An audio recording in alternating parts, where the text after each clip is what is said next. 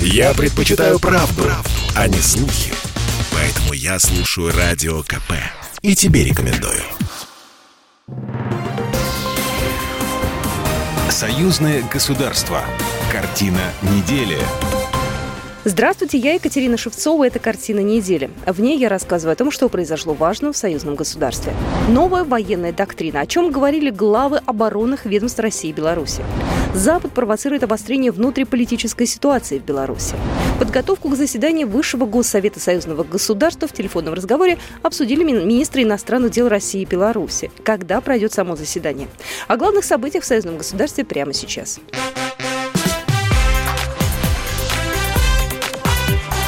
Главное за неделю.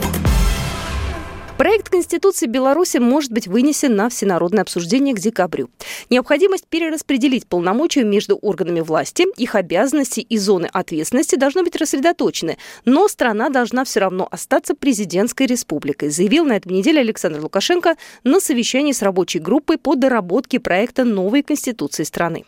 Главное в работе нынешней рабочей группы над конституционными изменениями не допустить разбалансированности системы органов государственной власти. Важно избежать смешения функций и полномочий ключевых органов, обеспечить согласованность их действий. Особое внимание надо уделить новому органу, Всебелорусскому народному собранию. Предстоит определить его статус, порядок формирования и компетенцию – Новый проект основного закона страны разрабатывается с учетом конструктивных предложений граждан. Президент ожидает от рабочей группы активной деятельности. Глава государства напомнил участникам совещания о важности принимаемых решений, отметил, что большинство белорусов выступают за сильную президентскую власть. Проект обновленной Конституции будет обсуждаться на Конституционной комиссии. Затем его вынесут на всенародное обсуждение. Это планируется сделать уже к декабрю. И после внесения окончательных правок проект представят на референдум. Он должен состояться не позднее февраля 2022 года года. Подготовку к заседанию Высшего Госсовета Союзного государства в телефонном разговоре на этой неделе обсудили министры иностранных дел России и Беларуси Сергей Лавров и Владимир Макей. Ранее Александр Лукашенко заявил, что заседание может состояться 4 ноября. Затем госсекретарь Союзного государства Дмитрий Мизинцев сообщил, что формат и дата проведения будут определены позже. Это будет зависеть от эпидемической ситуации. Также госсекретарь рассказал о подготовительной работе, которая проводится перед Высшим Госсоветом.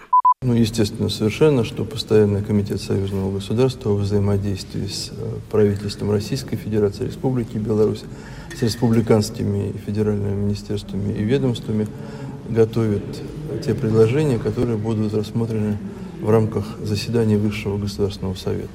Конечно, этапным для союзного государства было заседание Совета Министров, которое прошло в Минске, вы помните, в начале сентября подписание председателем Совета Министров Михаилом Владимировичем Мишустиным тех документов, которые по факту одобрили те предложения, которые будут вынесены на рассмотрение председателю Высшего Государственного Совета Александру Григорьевичу Лукашенко и президенту Российской Федерации Владимиру Владимировичу Путину.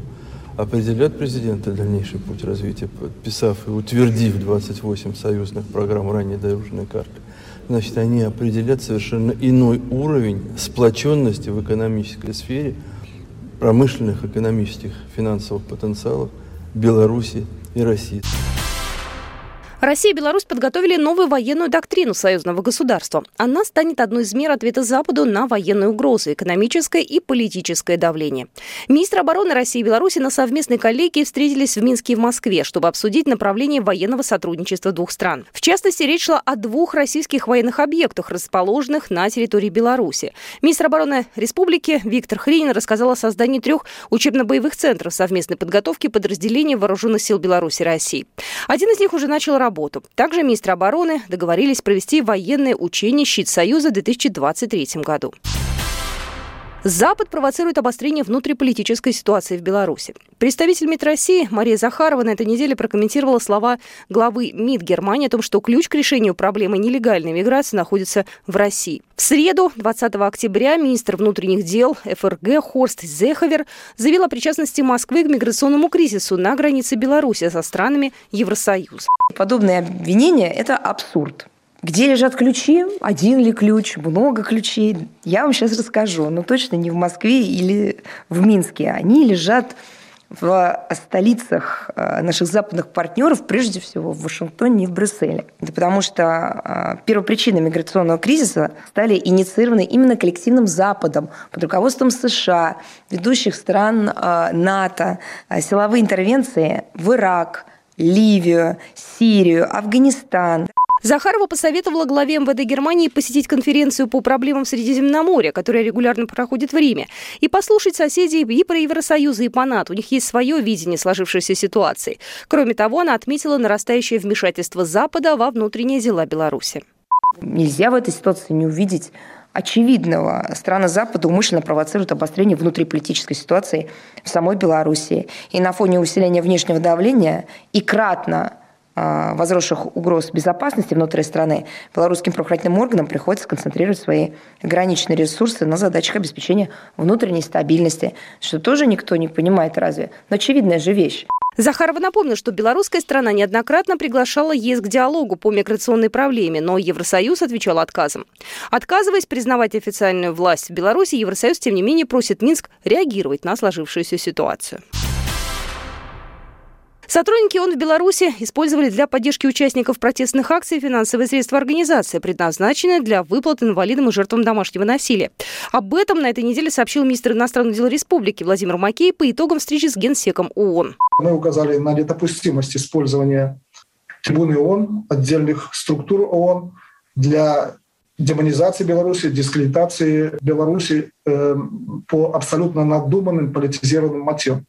Как оказалось, он даже не знал некоторых моментов, и э, я так понимаю, что э, отдельные его помощники, а эти помощники, как нам известно, являются представителями э, государств, членов Европейского Союза, за его спиной делают ряд, скажем, неприглядных вещей. В ближайшее время, если будут опубликованы соответствующие материалы по линии ООН с подачи вот этих помощников генерального секретаря. В ближайшее время мы расскажем э, о том, э, и как некоторые представители команды ООН Беларуси использовали средства, финансовые средства ООН, определяемые для людей с инвалидностью, на поддержку участников протестных акций и так далее и тому подобное.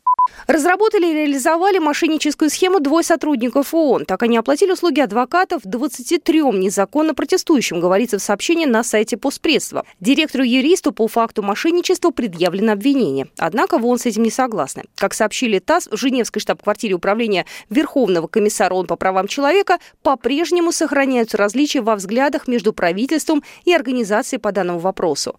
Мы не приемлем характеристику этой ситуации, которая была дана, и особенно версию событий представлена представленную контролируемым государством СМИ, отметил официальный представитель управления Руперт Колвилл.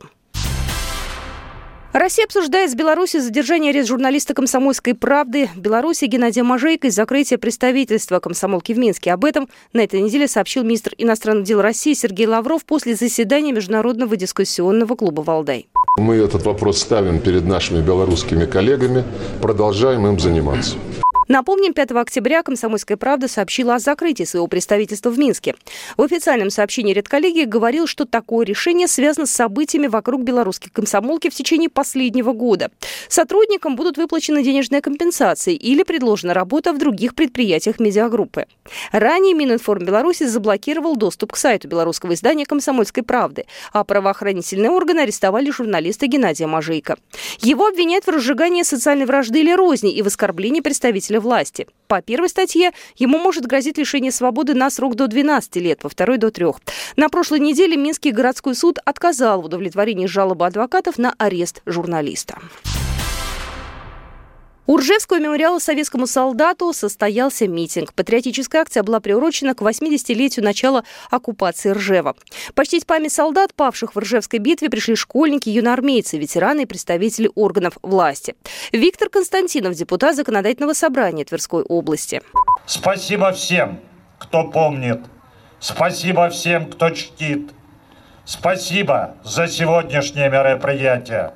Светлая память о тех борцах, отдавших свою жизнь за освобождение нашей земли, она навечно сохранится возле этого мемориала.